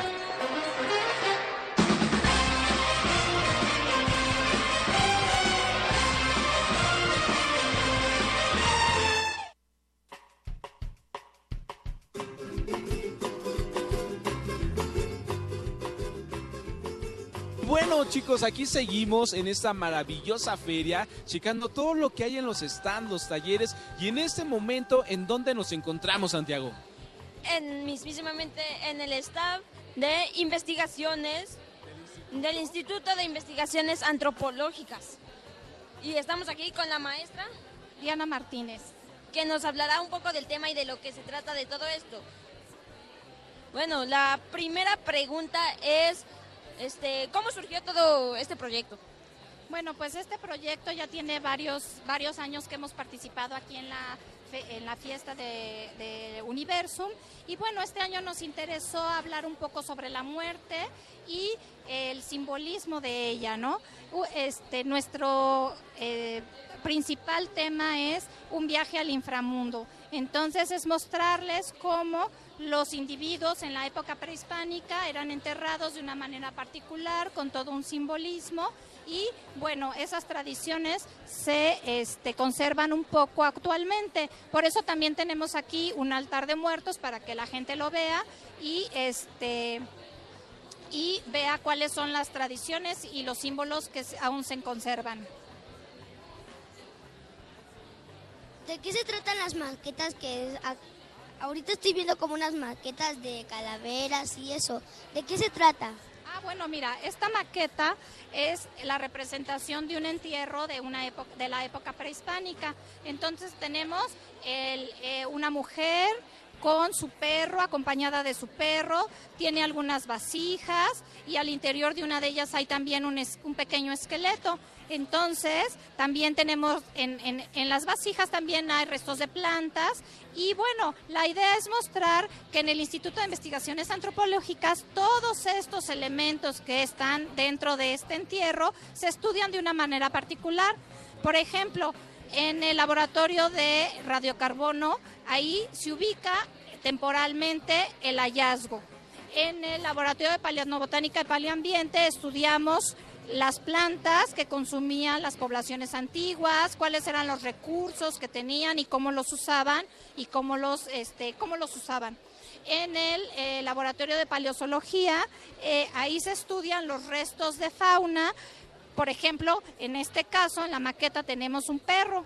Entonces ellos estudian si era un perro, si era hembra, si era macho, si era un, un adulto, si era un cachorro, este, entre otras cosas. En el laboratorio de antropología este, forense se estudia al individuo, si era hombre, si era mujer, si era un adulto, si era joven, si tuvo hijos, si era mujer y tuvo hijos. Y luego también tenemos una vasija donde hay un pequeño entierro y en el, laboratorio de antropología genética, ahí estudiamos, bueno, se estudia si estos individuos estaban relacionados genéticamente, si era la mamá y el hijito o no tenía nada que ver. Y yo creo que es muy interesante eh, que ustedes con todo, todo esto que están presentando acerquen a los visitantes a, todo un mundo prehispánico, porque como eh, estaba checando que había entierros diferentes, o sea, depende de cómo morían eh, los, ante- los las personas. Sí, claro. Por ejemplo, en nuestro ejemplo que tenemos aquí, eh, la idea es una mujer que muere en parto. Y entonces las mujeres que morían en parto se les consideraba guerreras en la época prehispánica, en la época azteca. Se les consideraba guerreras y iban al lugar del sol. Entonces a ellas se les hacía todo un ritual este, para bañarlas, las limpiaban y las enterraban de una manera muy particular para este, que, darle esta importancia. ¿Puede platicar de ofrendas de muertos que aquí también estoy viendo algunas? Sí, claro, aquí tenemos nuestro altar de muertos donde tenemos la foto del el doctor Jaime Lidbach King, que es el que ideó o el que formó los laboratorios en este instituto. Y bueno, a nosotros nos interesaba mostrarles a ustedes que la tradición de cuidar a los muertos, venerarlos, pues continúa. No es la misma actualmente, pero son tradiciones que se vienen, este, que tienen una antigüedad, este, y una per- eh, perpetúan a través del tiempo, ¿no? Y bueno, hay ciertos elementos que continúan, por ejemplo, las flores que nosotros, la flor de cempasúchil que nosotros le ponemos a los altares de muerto, también hemos encontrado restos en los entierros este, prehispánicos, por ejemplo, ¿no? ¿Nos podría dar como una imagen de todo esto? De... ¿En qué sentido la Como, ¿Cuántas maquetas hay? Bueno, aquí nosotros tenemos los materiales que se estudian, o sea, los materiales originales que se estudian en cada uno de los laboratorios, los trajimos para que los vieran, por ejemplo, el de paleociología, aparte del perro que está en la maqueta, tienen otro perro ahí. Los materiales botánicos tenemos mazorcas de maíz antiguos, restos de frijol antiguo, los este, eh, eh, chicos de eh, antropología genética, antropología forense nos están mostrando una maqueta con los diversos tipos de enterramiento que había en la época prehispánica. O sea, a veces los enterraban este, e- extendidos, a veces flexionados, dependía. Maestra, muchísimas gracias eh, por esta pequeña entrevista y pues ya están los niños invitados a que asistan a esta feria y asistan a este stand. Gracias, claro que sí, aquí los esperamos, ojalá y les guste mucho. Tengo una pregunta, ¿son reales? Sí, algunos de los ejemplares son reales, tanto los, los de fauna como los, los humanos no, pero los de fauna que están allá sí son reales. Ah, qué interesante. Y entonces no pierdan su tiempo y vayan a la, al, esta- al estante. Ok, y bueno, nos vamos de balón ping pong con un tema musical. Vamos a escuchar El Cazador en la voz de Germán Valdés Tintán.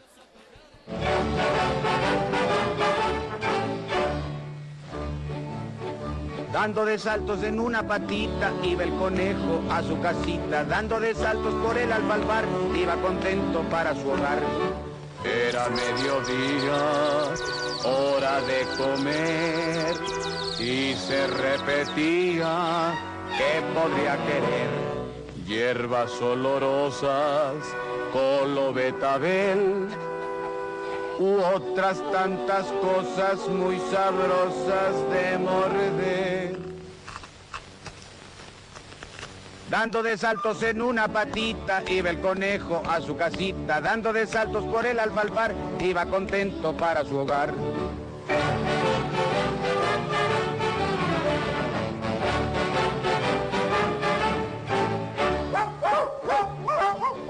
Con el hocico pegado a la tierra, huele que huele, viene la perra, siempre siguiendo la pieza mejor para su dueño, el cazador. Era mediodía, hora de comer, y se repetía que podría querer tacos de pellejos, huesos o bistec. Mm. En vez de los conejos tan difíciles de oler. Con el hocico pegado a la tierra, huele que huele, viene la perra, siempre siguiendo la pieza mejor para su dueño, el cazador.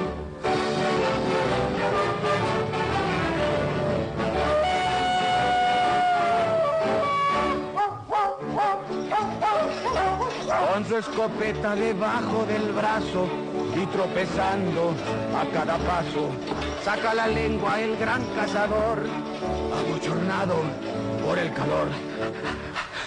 Era mediodía, hora de comer, y se repetía que podría querer una fresca sombra o algo de beber. En vez de tantas chivas que no dejan ni correr.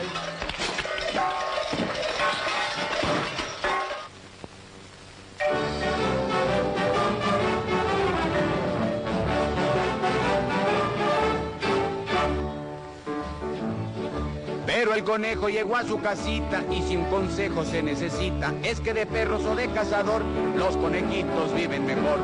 Adiós, adiós. Hocus Pocus te invita a descubrir las actividades lúdicas, académicas, culturales y científicas que la UNAM tiene para ti.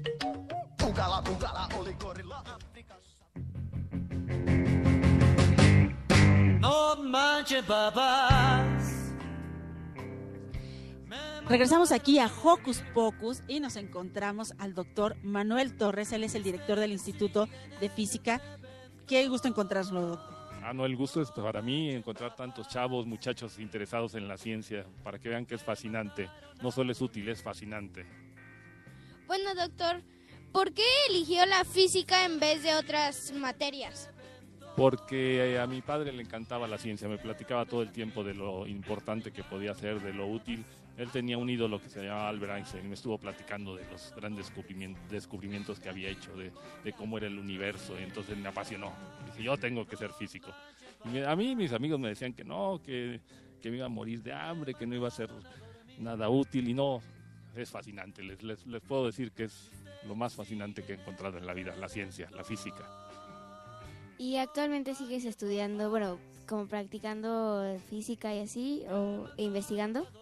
Yo soy investigador, pero sobre todo uno nunca deja de ser estudiante. Sigo, eh, por supuesto que sigo aprendiendo, sigo es- estudiando, investigando y aprendiendo, todo el tiempo aprendiendo. Eso. Em, ¿Qué es lo que más le gustó de la física? Eh, la posibilidad de entender lo que pasa a mi alrededor, de explicar los, los fenómenos, algunos complicados, algunos sencillos, pero entenderlos, dar explicaciones y saber lo que está sucediendo desde lo más pequeño hasta lo más gigantesco, entender po- por qué las estrellas producen energía que es fundamental para el funcionamiento de la vida, las explicaciones de los fenómenos.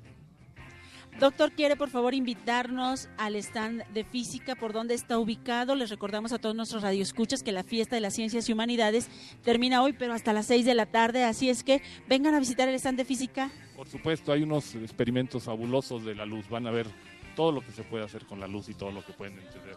En este corredor, a medio camino a la derecha, ahí van a encontrar el stand del Instituto de Física. Son bienvenidos. Por favor, vengan. Pues muchísimas gracias, doctor. Nos despedimos del doctor Manuel Torres y nos vamos por este lado porque estamos aquí en la explanada donde está Prometeo. Si ustedes no lo saben, Prometeo es el camión de las ciencias de Universum y para platicar con Miri, con Emanuel y con Pau está José Luis Vázquez. Hola, José Luis. Hola, ¿qué tal? Buenos días, ¿cómo están? ¿Bien? ¿Por qué decidió construir este camión? Ah, padrísima pregunta. Este camión lo decidimos construir, bueno, no yo, sino la Dirección General de Divulgación de la Ciencia, para poder acercarnos a públicos que no pueden venir al museo. Y en este camión nosotros llevamos muchas actividades a la gente que está en explanadas delegacionales, en centros comerciales, incluso en otros lados fuera de la, Repu- de la Ciudad de México. ¿Y qué podemos encontrar en este camión? En este camión tú puedes encontrar, eh, está diseñado para que ahí tú puedas eh, tener o se puedan llevar a cabo charlas, eh, conferencias, cine, teatro, música, demostraciones, todas de divulgación de la ciencia. Hay un camerino, hay un foro, hay unas pantallas, hay equipos de audio. Después de esta parada, ¿en qué otro lugar van a hacer otras conferencias? El camión estuvo, va llegando del Festival Cervantino, estuvo en Guanajuato. Ahorita estamos aquí en la Fiesta de las Ciencias y las Humanidades y la semana que entra se va a Páscuaro, Michoacán, a un evento sobre medio ambiente. Está invitado el camión para llevar actividades allá también. Pues solo nos queda una petición, José Luis. Llévanos. Sí, a mí me gustaría mucho aprender sobre más o menos todo lo que hablan en el camión y decir, llévanos. Están invitadas, ahí tenemos mucho espacio para poderlos subir y puedan viajar en el camión. Claro que sí, los llevamos. Yo encantado, ¿eh? Vámonos. Muchísimas gracias, José Luis. Recuerden, insisto, la- las actividades terminan hasta las 6 de la tarde. Aquí está Prometeo con muchas más actividades. Y mientras nosotros mandamos los micrófonos al stand de Hocus Pocus, porque Eduardo Roberto Santiago ya están listos para otra entrevista.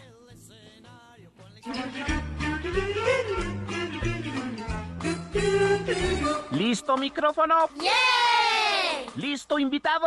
¡Yeah! ¿Listas las preguntas? ¡Yeah! Tres, dos, al aire. Ahora va la entrevista.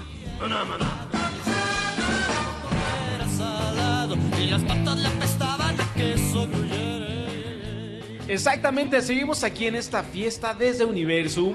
Y bueno, el centro escolar Sama está diseñado para lograr que los alumnos desarrollen su creatividad, el sentido crítico hacia los paradigmas del conocimiento y de la vida misma. Consideran la realidad actual de México en todos sus aspectos y cubren las necesidades que, están, que estas generaciones tendrán en el futuro. El perfil que persiguen sus ingresados es de jóvenes integrales, con valores, investigadores, críticos y reflexivos. Para hablarnos sobre el programa que tiene Sama para estimular a los adolescentes, hablaremos con la maestra Marisa Calle Monroy. Maestra, bienvenida. Muchas gracias. Y bueno, vamos a iniciar con esa pregunta. También tenemos aquí a dos invitados, ¿cierto? ¿Cuáles son sus nombres? Santiago. Santiago y... Valeria. Hola chicos. La primera pregunta. ¿Cómo nace el Centro Educativo Sama? Es una pregunta muy interesante. Muchísimas gracias, primero que nada, por la invitación. Estamos muy contentos de participar. Es el segundo año que estamos aquí en la fiesta, entonces estamos muy, muy contentos. Muchas gracias. Eh, bueno, el Centro Escolar Samá surge co- desde el principio con la idea de que nuestros niños sean eh, pues investigadores desde pequeños. Eh, la columna vertebral del Centro Escolar Samá es el área de ciencias, pero siempre de la mano con actividades artísticas y culturales y deportivas.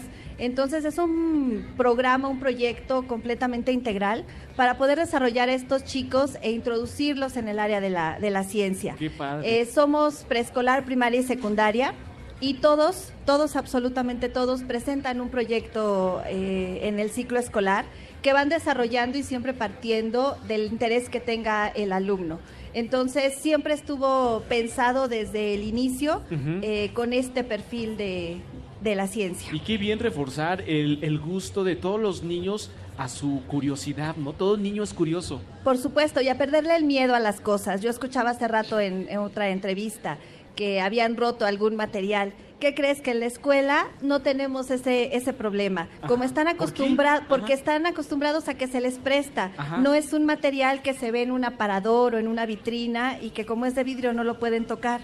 Por el contrario, se les permite desde preescolar que manipulen esos objetos, esos materiales, que sepan cómo se usan y por lo tanto ya no hay miedo. Entonces Claro. lo toman con mucha familiaridad. Muchos de mis pequeños de preescolar que a lo mejor todavía no hablan perfectamente bien, pero ya tienen ese vocabulario también de un lenguaje de materiales de laboratorio y de esas áreas, esos pequeños eh, chispas de, de la ciencia que ya es parte de ellos, ¿no? Entonces van creciendo con ese lenguaje. Ah, qué interesante. Roberto tiene una pregunta. ¿Cómo estimulan los adolescentes en Sama? Bueno, nosotros tenemos una materia que es la de taller de ciencias y en ella pues empezamos con un proyecto que abarca durante todo el ciclo escolar. Eh, cada proyecto tiene un, eh, inte- son integrantes de tres personas, en algunos casos de dos.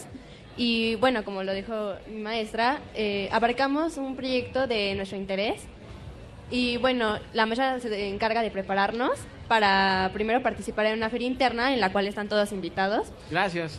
De nada. Y después, algunos eh, proyectos son seleccionados para participar en otras ferias, como es la estatal, nacional y la internacional.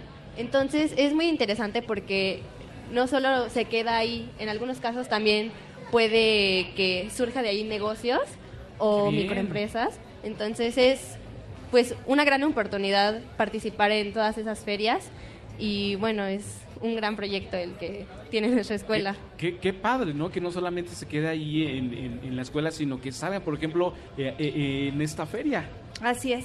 Como pre- pequeños emprendedores también se dan cuenta eh, cuando muestran sus proyectos que mucha gente les dice, bueno, ¿y me lo puedes vender? ¿O dónde lo compro, no? Oye, ¿no has pensado que esto puedes eh, venderlo con tu familia? Claro que sí, ¿no? Esa es un poco la idea.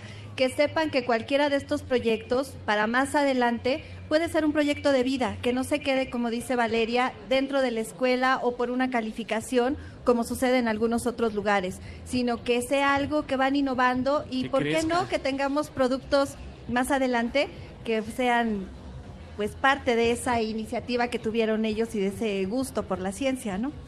Wow. Santiago. Este, ¿cuáles son algunas de las características que tiene este centro educativo? Bueno, las características que tiene son algunos talleres y este, contamos con un, unas, unas áreas verdes y una granja, también canchas de fútbol y de básquetbol. Y tenemos un taller de ciencias, un salón de danza y un salón de computación, contando los demás salones de, de lo, bueno, de donde estudiamos y uno de robótica. Qué padre, aparte de que vas a estudiar, vas a aprender muchas cosas, también la, la vas a pasar bien con todas estas actividades. ¿Cuál es la que más te gusta? Em, a mí eh, depende, eh, me gustan muchas, de hecho casi todas me gustan, pero una de las que más me gusta so- es la danza, porque... Danza, qué bien. ¿Tienes una pregunta, Roberto? Bueno, ¿Cuál es, ¿Cuál es la visión de Sama? La visión está encaminada a que sean investigadores, los investigadores del futuro, completamente, pero sin dejar de lado esa parte eh, artística, como te mencionan. Curiosamente, Claro. los dos alumnos que me acompañan el día de hoy pertenecen también a la compañía de danza folclórica que estuvieron ayer aquí en la, en la fiesta. Entonces, eh, son chicos que se dan cuenta que no solamente eh, es el área de la ciencia o es el trabajo o es el estudio, sino que se pueden combinar todos y además hacerlo muy bien, como es el caso de los dos chicos que están aquí. Puedes fusionar entonces, Por eh, por ejemplo, si te gusta la robótica, ¿por qué no de repente combinarla con danza? Por supuesto. Así es, y esa es la sorpresa y ese es eh, eh, pues el gusto que tienen los alumnos que pueden desarrollarse en varias áreas al mismo tiempo dentro de la escuela. Bien. ¿Cómo, cómo podemos integrarnos a esta comunidad? Ah, bueno, eh, en las ferias, como ya les había dicho, pueden ir, está el acceso abierto y bueno, eh, pueden disfrutar porque como todos los alumnos participamos, eh, son varios días en los que tú puedes ir a ver las instalaciones en la escuela y además pues ver y disfrutar lo- los proyectos que se presentan. ¿Tiene algún costo adicional? No, es gra- completamente gratuito. Genial. Chicos, pues muchísimas gracias por esta pequeña entrevista, maestra. Mil gracias. Muchas gracias. Sensacional todo eh, eh, este proyecto y sus redes sociales para que Claro la gente que que, nos sí. está escuchando los busque. Nos encuentran Centro Escolar Samay y ahí encuentran toda la información de nuestra institución y al mismo tiempo también www.cesama.edu.mx, ahí estamos también. Gracias, maestra. gusto. Chicos, un abrazo sonoro y gracias por la entrevista. Muchas gracias a ustedes. Eh, y nosotros nos vamos de Belón Ping Pong a escuchar una rolita que se llama Agüita Sala. Agüita Sala.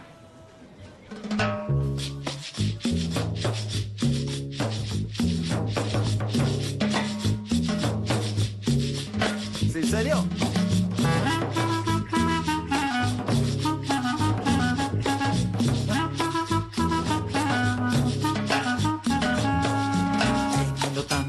Agua la mar, teniendo tanta agua la mar, y yo con y yo con y yo con sed, y no la puedo tomar, y yo con y yo con sed, y yo con sed, y no la puedo tomar, y teniendo tanta agua la mar, teniendo tanta agua la mar, yo con sed, y yo con y yo con y no la puedo tomar, y yo con sed, y yo con y yo con sed, y no la puedo tomar, agüita salada agua la mar. Tú solo sirves pa' bañar, tú solo sirves pa' bañar. Agüita salada, agua de la mar. Tú solo sirves pa' pecar, tú solo sirves pa' pecar.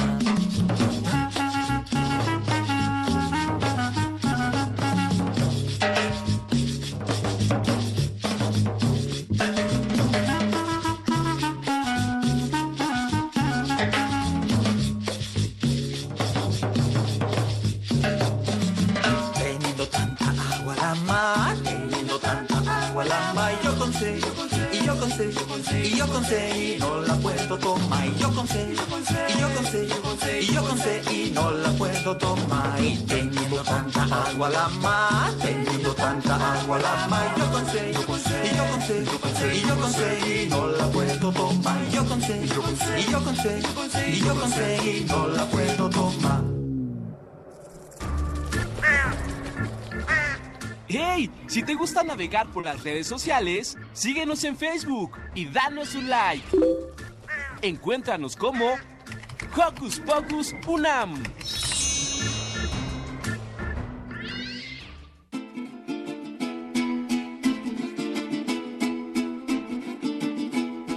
Por los altos cielos viene volando la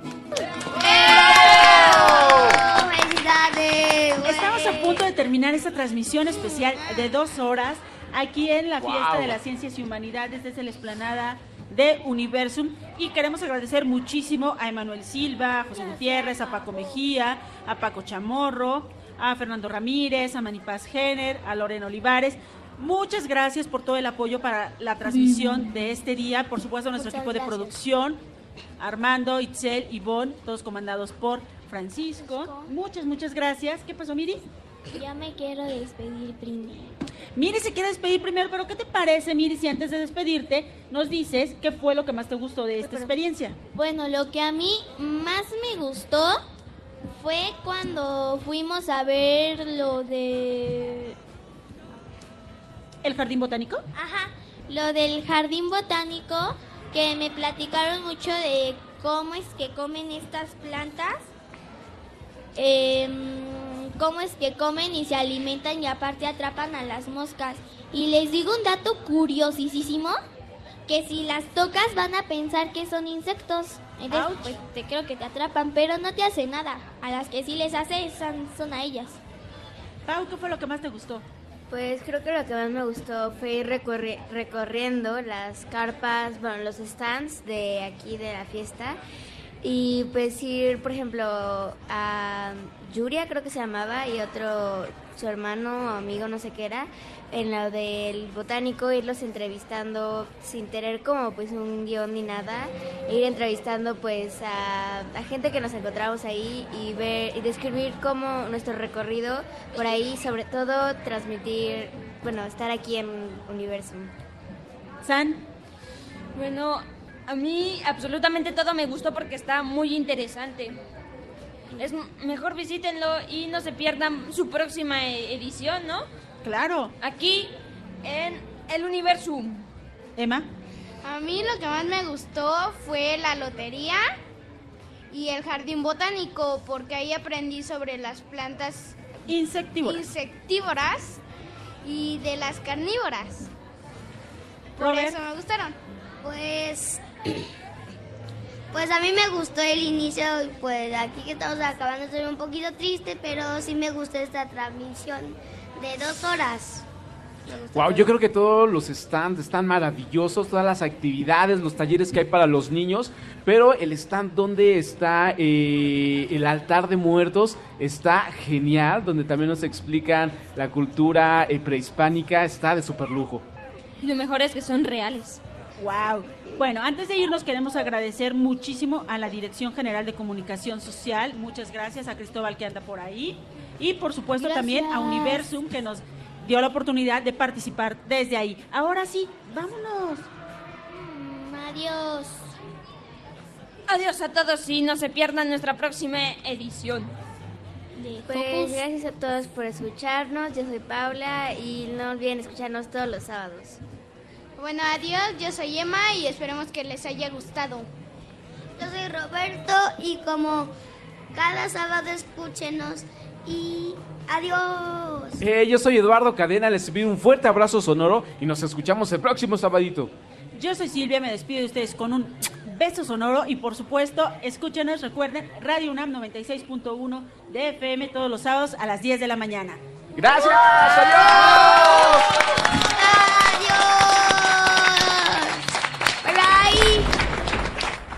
Radio UNAM presentó